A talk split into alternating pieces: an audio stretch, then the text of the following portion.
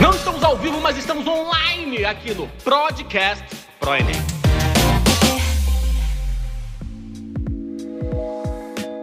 Fala galera, tudo bem com vocês? Tudo tranquilo, tudo na paz? Aqui quem tá falando é o Cadu, Cadu Santos, professor de Sociologia do ProEnem, e é um grande prazer, uma enorme responsabilidade começar mais um episódio do podcast do ProEnem.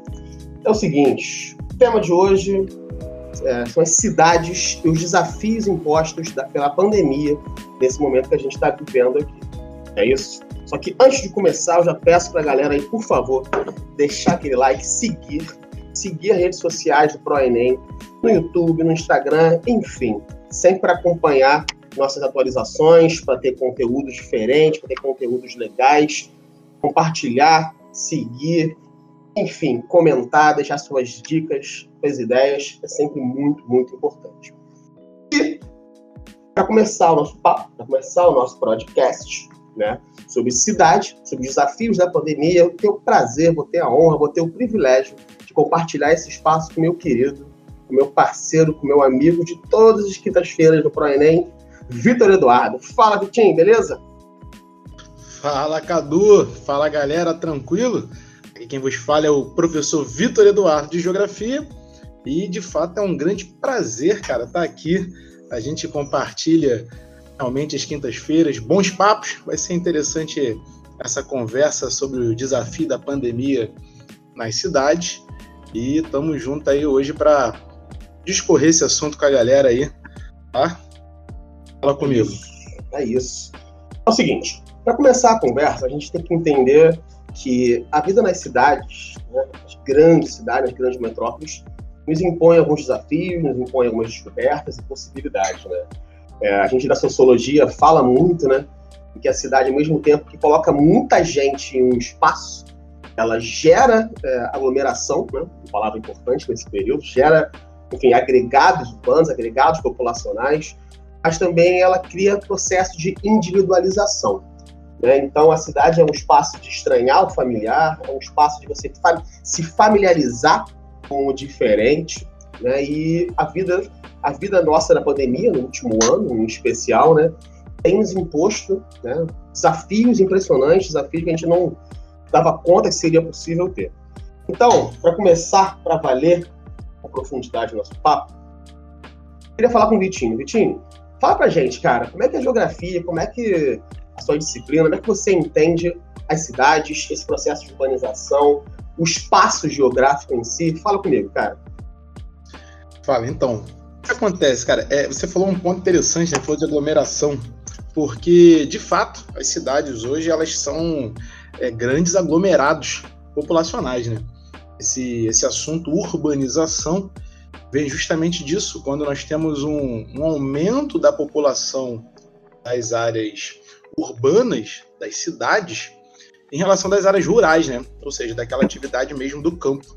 Então a cidade em si, ela é um, um conglomerado de atividades comerciais, de serviços, que posteriormente veio também atividades industriais, e por si só ela já gera uma grande quantidade populacional. Se você parar para analisar a origem da cidade, ela é um, um centro de, de atividade comercial, de comércio. Durante muito tempo, desde as eras medievais, ela foi voltada para isso.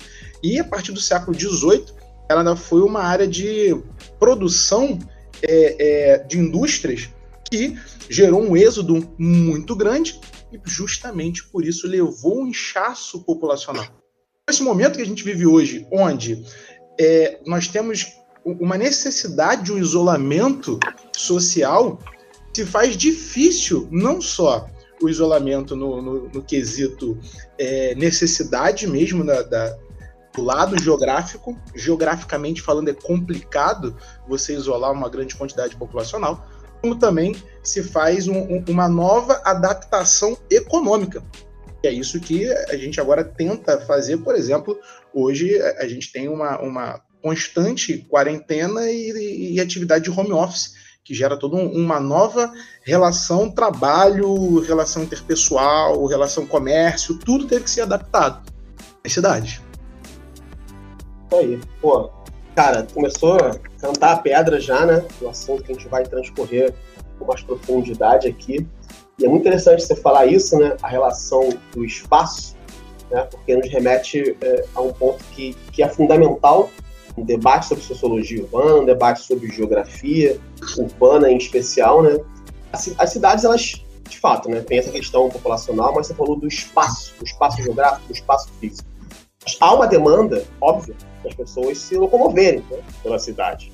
É isso? Isso é fundamental. É, o espaço da cidade enquanto é, mobilidade urbana, enquanto trânsito de pessoas, constrói a noção da pessoa, a relação indivíduo-cidade, e em grande medida, problemas urbanos estão, têm a ver com a questão da mobilidade urbana. Não é isso, cara? O que você tem a dizer sobre isso pra gente?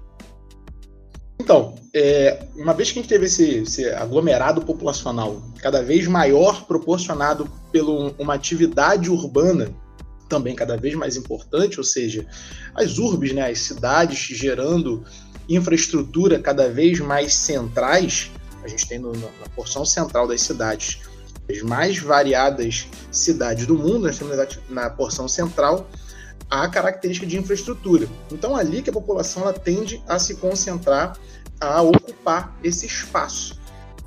Então, a gente tem realmente uma, uma, uma problemática que é o meio de transporte, que a gente vai gerar essa ideia aí da mobilidade urbana, se locomover pelas cidades se faz um, uma situação complexa, você gera trânsito, você gera é, poluição, você gera dificuldade de, de locomoção, que muitas vezes cai até a qualidade de vida, e, obviamente, aquela população que não consegue ocupar a área central, que é onde você tem a maior infraestrutura, já que essa área também sofre da especulação imobiliária, são áreas mais caras, áreas com mais dificuldade de acesso pela população que não tem uma, uma, um poder financeiro maior, você vai levando essa população sendo expulsa para as áreas mais periféricas. Então a periferia ela acaba tendo menos infraestrutura, ainda mais dificuldade de mobilidade e ainda mais uma outro, um outro tipo de adaptação para toda essa, essa circunstância do que são as cidades. E a gente consegue observar isso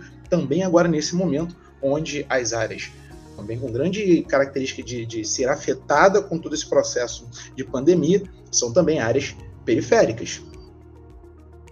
Boa, boa. É, a gente tem alguns termos né, que a sociologia e a geografia têm prazer de dividir, né, que são termos, são expressões né, como segregação socioespacial, como processo de gentrificação também, né? Isso é bem importante, porque você, você falou para mim, né?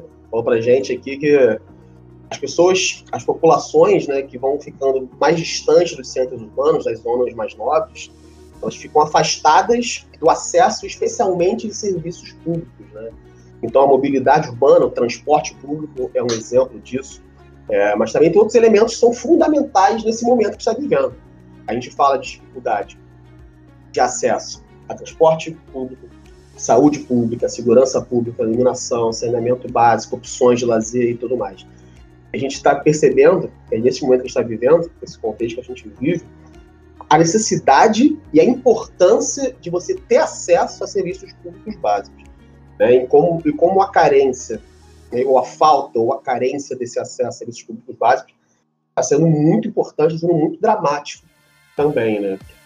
É, você me permite só avançar um pouquinho, dar uma pitada aqui de, de sociologia nesse contexto das cidades, é, sem querer né, ser muito duro na teoria, mas é bom, é bom levantar umas bolinhas assim, né, para o repertório sociocultural da galera, sei que a galera gosta muito. Nós temos na sociologia um pensador, né, do início da sociologia, chamado Georg Simmel, né, se escreve com S, mas se fala Simmel, ele fala o seguinte pra gente, ao estudar olha, olha lá, hein? Início do século XX, no século XX ainda. Ao estudar as grandes cidades, né, especialmente na Europa, ele fala o seguinte para a gente. Como o Vitor falou, né, essa aglomeração, esses agregados populacionais, geram, segundo ele, estímulos. Né? Há uma quantidade muito, muito grande de estímulos. E aí, estímulo, cara, você entende como de maneira mais ampla possível. Ele fala de estímulos sonoros, pensa no seu dia a dia, quanto a cidade é barulhenta, né? Transporte público, dos carros, dos ônibus, dos trens, do cara anunciando alguma coisa na rua, enfim. Além disso, há um estímulo, há uma demanda, né, uma demanda, palavra muito importante para ele, né, como o Victor colocou, de trabalho. Né? A, a, cidade se constrói em grande medida concentrando o trabalho, né? no início das indústrias, depois dos serviços, enfim. Então você tem demanda, você tem demandas sonoras ao barulho da cidade, você tem a, a poluição, como o Vitor colocou, você tem, enfim, a demanda por se trabalhar, você precisa trabalhar, você precisa se manter, você tem a demanda por lazer, por moradia, saneamento básico, etc. Ou seja, você tem um cenário colocado aí em que o indivíduo está o tempo inteiro tenso, o tempo inteiro pressionado por essas demandas que a cidade impõe sobre ele. E aí que é o ponto fundamental que esse autor coloca pra gente, e a gente vê isso no nosso dia a dia também, que é o seguinte, né? Cara, o que fazer, o que fazer, qual é a reação que eu vou ter para conseguir sobreviver nesse caos, né? Nessa loucura, nessa roda viva que, que são as grandes cidades. Esse cara, o Zimmel, vai falar o que pra gente? Ele vai falar que o indivíduo vai tomar uma postura de distanciamento emocional nas grandes cidades. Qual é, qual é a dinâmica? Ele, isso que é muito doido né, nas grandes cidades. Você vive em grandes aglomerados urbanos com milhões e milhões de pessoas, só que a cidade faz com que as pessoas se isolem, faz com que as pessoas busquem uma prática, uma lógica de vida pautada na individualidade. E aí ele fala algo bem importante que é o seguinte: os indivíduos vão mantendo um distanciamento que não é apenas espacial, geográfico ou sanitário, como a pandemia coloca para gente. É um distanciamento emocional mesmo, emocional. Fica inviável para as pessoas em cidade, nas cidades, em grandes aglomerados urbanos, conseguir dar conta de todas as demandas emocionais de trabalho, de barulho, enfim, que a cidade impõe sobre a gente. Então, o indivíduo vai manter um cenário, vai manter uma relação da cidade de apatia. Ele chama, às vezes, de postura blazer, muitas vezes, né? O indivíduo, ele não consegue dar conta de abraçar as demandas da cidade, todas as demandas da cidade. Então, ele vai manter uma relação de individualidade, ele vai manter uma relação em que ele vai se focar nos seus próprios projetos de vida, no seu sucesso, na sua educação, enfim, que a gente chama muito de bolha, muitas vezes, né? que, segundo ele, esse caminho é o único caminho possível para você conseguir sobreviver, sobreviver em sociedade. Porque não dá para abraçar todos os problemas sociais, não dá para abraçar todos os meus problemas pessoais, de trabalho, de família, de relacionamentos, de barulho, de transporte público, de transporte. Não dá. Então, quando você pensa em, em casos percentuais, é, nós vimos região norte nos, nos é, assustar um pouco também, principalmente o caso de Manaus, no começo do ano, final do ano passado, começo do ano.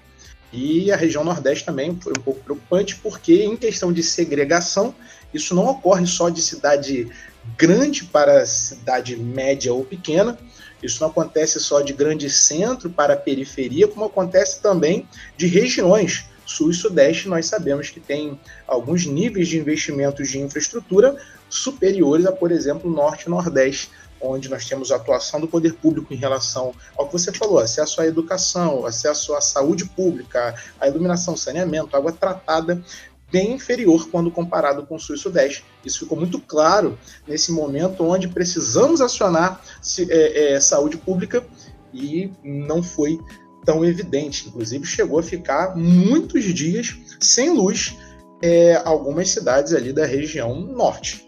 E um outro ponto que você também falou interessante aí, citando o Zímio, é sobre essa ideia da cidade, é, por mais aglomerada que seja, em questão populacional, ela também dá uma noção de cada vez mais você estar tá sozinho, vamos dizer assim. Você está em, em, um momento de alta individualidade. A gente está vivendo hoje um processo de quarta revolução industrial, cada vez mais tecnologia, mais moderno.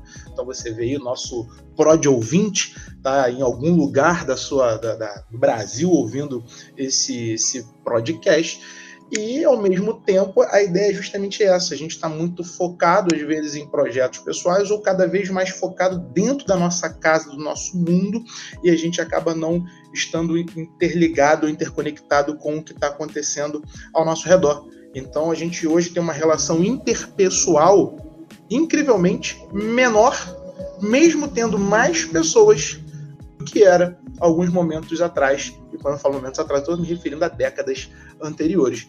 É um fator curioso mesmo que a, cidade ela proporciona para gente, mesmo é, é, cada vez mais tecnológica, cada vez é, é, mais moderna e cada vez mais aglomerada.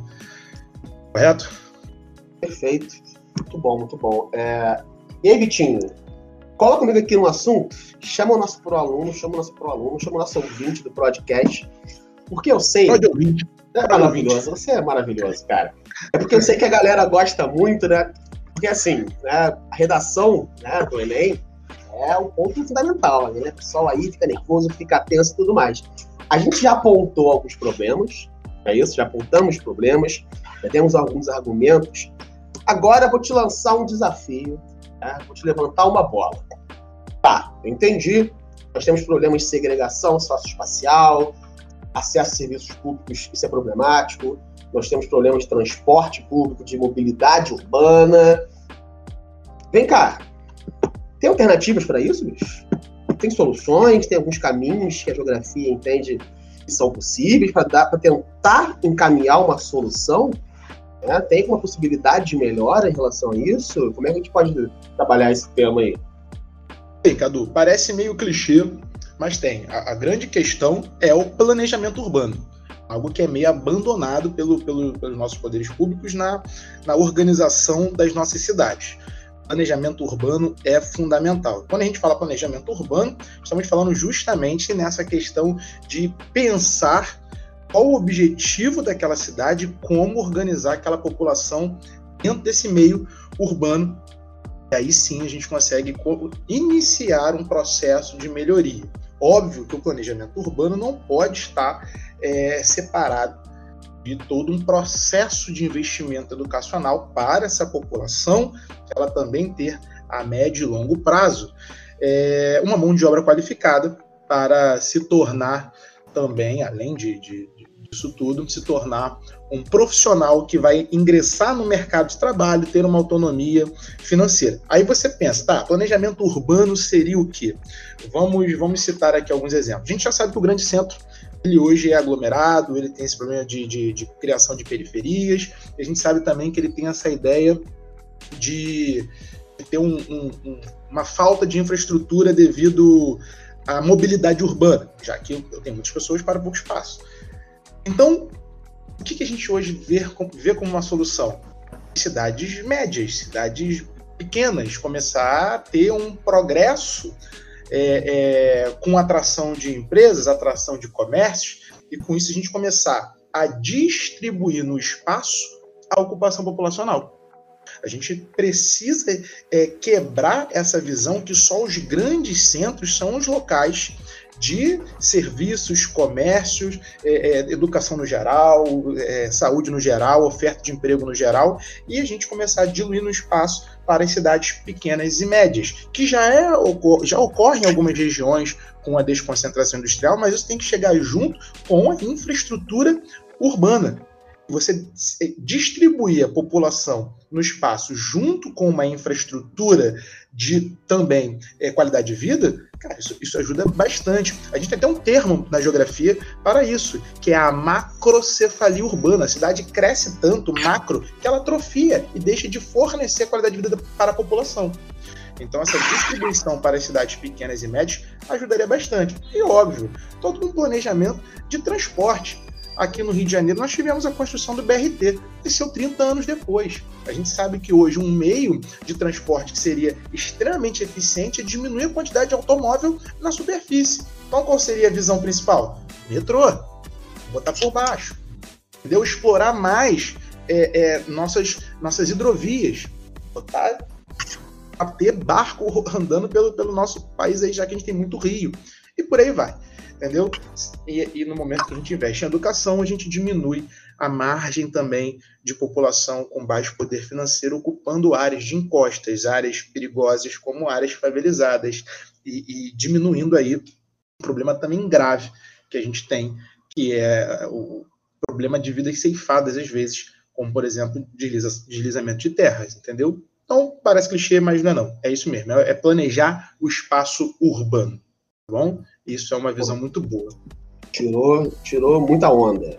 Você pensa, acabou a alternativa? Não, querido, tem muito mais. Eu posso dar né, dois pontos aqui.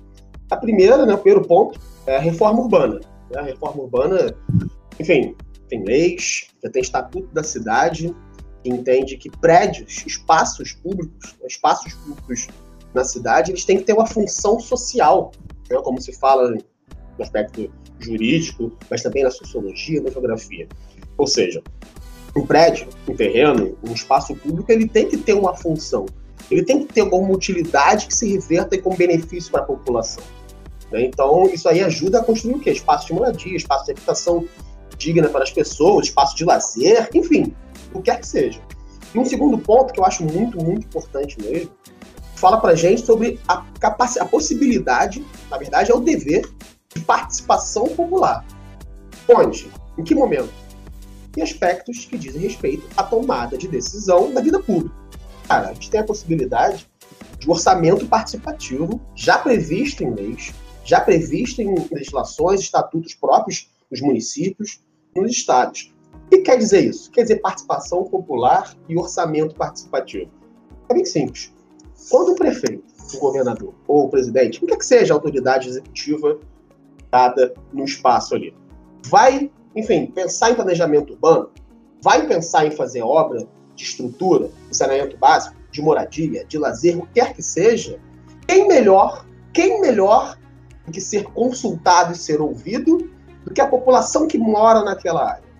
Quem pode falar melhor das demandas, das necessidades, das carências e das prioridades daquela região, daquele espaço, do que o morador que está lá e vive cotidianamente aquilo.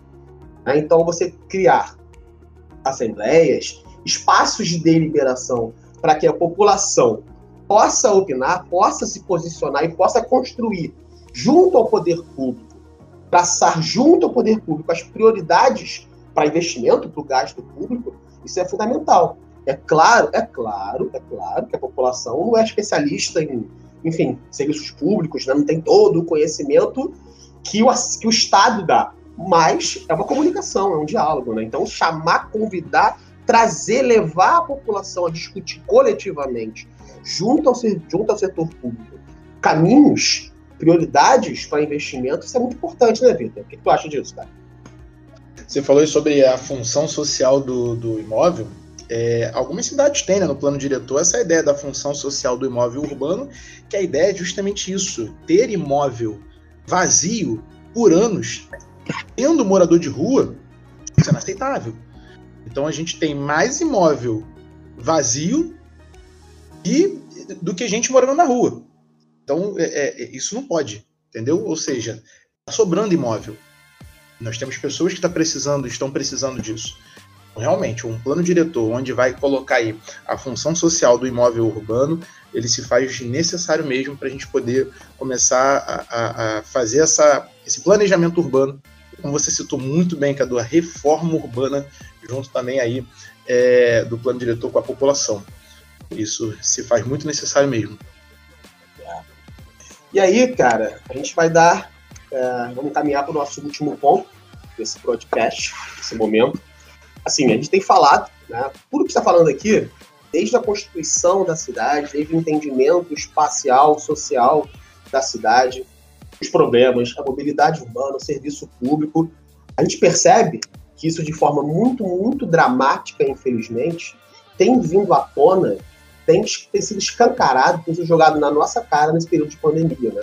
As carências, desigualdades sociais, em que a cidade se apresenta para gente, né, tem sido escancarado e isso tem deixado a situação ainda mais complicada. Né? A pandemia já, é um momento, já é um contexto muito delicado no aspecto sanitário, em todos os lugares, claro, em todos os lugares do mundo, mas em um espaço, um país, não só aqui, naturalmente, mas aqui nessa realidade é mais próxima, e tem tantos e tantos problemas sociais, desigualdades, acesso aos serviços públicos básicos, especialmente, né? Isso tem sido escancarado com a pandemia. E aí é um ponto que a gente vai avançar, né, para dar, dar esse, essa finalização, é o seguinte, né, cara? A gente tem alguns pensadores da sociologia Claro que eles não pensaram diretamente sobre a questão da pandemia, o momento da pandemia, mas dá para encaminhar um debate. O primeiro, conhecido da galera, conhecido da galera, que é o Emílio Durkheim, um francês, né, que ele fala o seguinte assim para gente, que a sociedade, para ele, ele tem que, tem que viver num contexto de, de coesão, de harmonia, de ordem social. Então, se você tem, por exemplo, um cenário como é o atual, de desemprego, de um grande desemprego, de crise econômica muito elevado, isso para ele gera um cenário de crise social e o que ele chama de anomia, né, de anomia, onde a sociedade, onde o tecido social, e aí pode ser vários aspectos, tá? Não só, não só o Estado, mas especialmente o Estado, perde a capacidade de manter a sociedade coesa. Né? Então você tem um aspecto mais dramático aí, né? Você tem pessoas pô, entrando em condições complicadas de saúde mental, né? Algo muito discutido, né? Você tem questão muito é, acentuada de desemprego, enfim, de crise econômica, de problemas óbvios sanitários. E um segundo pensador, pensador espanhol, né, contemporâneo nosso, que é o Manuel Castells, ele dá um, um toque muito especial para a gente, que é o seguinte: a gente vive nesse momento uma sociedade em rede, que ele chama de capitalismo informacional. Ou seja, para ele, você tem, nessa lógica atual do capitalismo, né, um cenário em que as desigualdades sociais se manifestam também no acesso a, por exemplo, tecnologias de informação. Isso é muito importante, né, Vitor? Porque, assim, a gente fala o tempo inteiro, né, de viver o novo normal, que fica em casa, de trabalhar de maneira remota, enfim, das redes sociais, de você criar alternativas para conseguir sobreviver é, nesse mundo que a gente está vivendo agora, com a internet e tudo mais. Só que vem cá, todo mundo tem acesso às redes sociais, todo mundo tem acesso a uma internet em casa, ao computador, ao smartphone. Desafio, né, bicho, colocado aí que é, que é tenso, que é bem difícil, né? Exatamente. A gente conseguiu perceber isso agora na, na própria, no próprio Enem. Um, um, um grupo é, de alunos, infelizmente, não tinham acesso à educação, porque não tinha acesso de forma alguma à internet para poder fazer o seu estudo.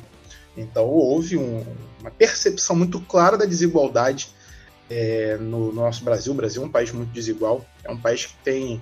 É, era a nona maior economia do mundo, caiu para a décima segunda, previsão de cair para a décima quarta, e ao mesmo tempo amarga é, 67 ou 69 posição do IDH.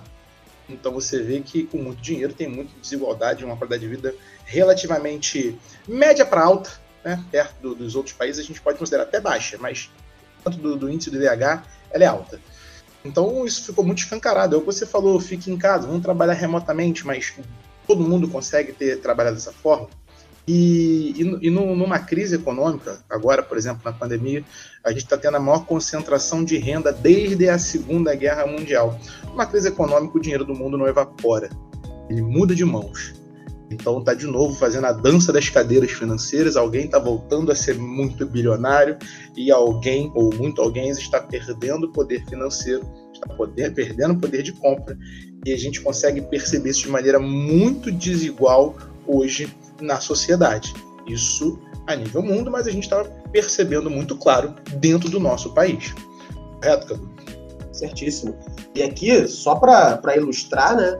Esse cenário de desigualdade social, desigualdade socioeconômica na pandemia, interessante, porque o IBGE, né, o Instituto Brasileiro de Geografia e Estatística, que é um órgão do governo federal, ele faz levantamentos, né, claro, sim, obviamente, né, questão do trabalho, emprego e tudo mais. E aí tem um levantamento do ano passado, né, de outubro do ano passado, em que ele fala pra gente aqui, tá no site do IBGE, tá, galera? Tô acessando hoje, dia 1 de abril, é, que 7,9 milhões, quase 8 milhões de pessoas, isso ano passado, tá? Trabalham remotamente, chamado home office, de maneira né, mais usual, nosso, enfim, essa influência da língua inglesa aqui.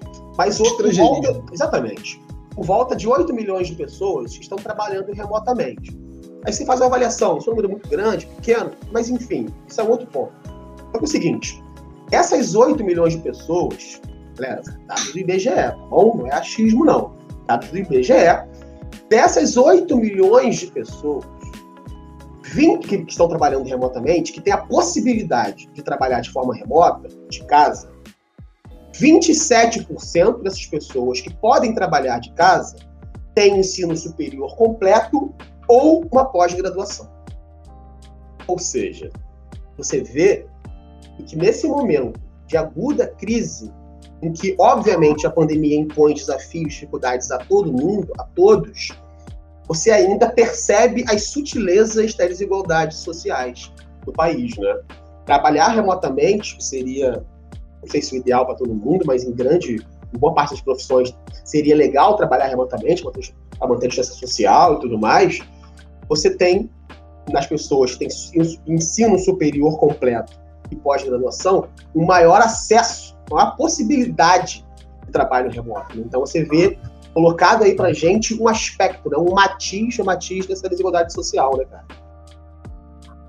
É, a gente consegue perceber que até a questão do, do acesso à educação ao longo do tempo vai fazer diferença é, no tipo de trabalho que a pessoa vai desempenhar e agora nessa pandemia escancarou isso de novo, assim como escancarou na questão da prova, na questão da, da, do concurso, do Enem, escancarou na, na, de que maneira for, foram as pessoas mais afetadas pela doença, até mesmo no tipo de contágio, a gente viu na infraestrutura da cidade, na, na, na questão de quem foram os mais necessitados, por exemplo, de, uma, de um auxílio, de uma ajuda governamental, agora até mesmo nessa questão do home office. Então, fica claro que todo um, acesso à educação, a gente volta naquela questão da reforma urbana, do planejamento das cidades, ele vai ter todo um direcionamento para qualquer situação para reduzir essa segregação, essa desigualdade que o, Brasil, em alguns momentos,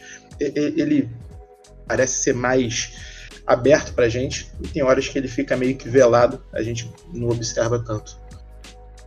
É isso aí. Então é isso, cara. Nossa. Recado mais do que dado. É, é um tema que não é fácil, né? não, é, não é prazeroso, não é agradável. É, você tocar em assuntos tão tensos num momento tão difícil. Só que, primeiro, tem que ser colocado, tem que ser discutido. Ainda mais nós somos professores, professoras, educadores, a gente tem que dar conta desses temas e podendo fazer isso é, levando uma discussão importante, levando argumentos interessantes nossos pro-alunos e pro-alunas, para nossos ouvintes, pró-de-ouvintes. Eu acho que foi, tem sido muito rico e foi muito rico. Não é isso, Vitor? Dá teu recado final aí, deixa. Ah, para mim foi um prazer estar aqui trocando essa ideia contigo e foi muito, muito legal é, botar um assunto, como você falou, um assunto muito delicado, mas foi legal botar um assunto desse para os nossos queridos alunos aí ouvirem, refletirem um pouco tá? e, de repente, conseguir criar algumas propostas de possíveis intervenções ou análises ou até mesmo pensamento crítico para a vida. Tá bom, galera? Então é isso. Até galera. uma próxima. Beijo no coração de todos. Maravilha, você é maravilhoso. E aí, antes de fechar, eu reforço, reforço o convite, o chamado. Sigam nossas redes sociais, acompanhe as redes sociais, acompanhe nossos vídeos, acompanhe as publicações, compartilhem, comentem, façam esse conteúdo com a gente, sempre próximos da gente. É sempre um prazer ouvir vocês, sempre um prazer conectar. Essa conexão é muito rica, é muito boa para todo mundo do ProEnem. É isso, beleza? Então, galera, muito obrigado. Muito obrigado de novo. Até a próxima. Tchau! Valeu! Continue conosco, acesse nossas redes. ProEnem, sempre com você. We gotta celebrate life. We gotta celebrate living. We gotta celebrate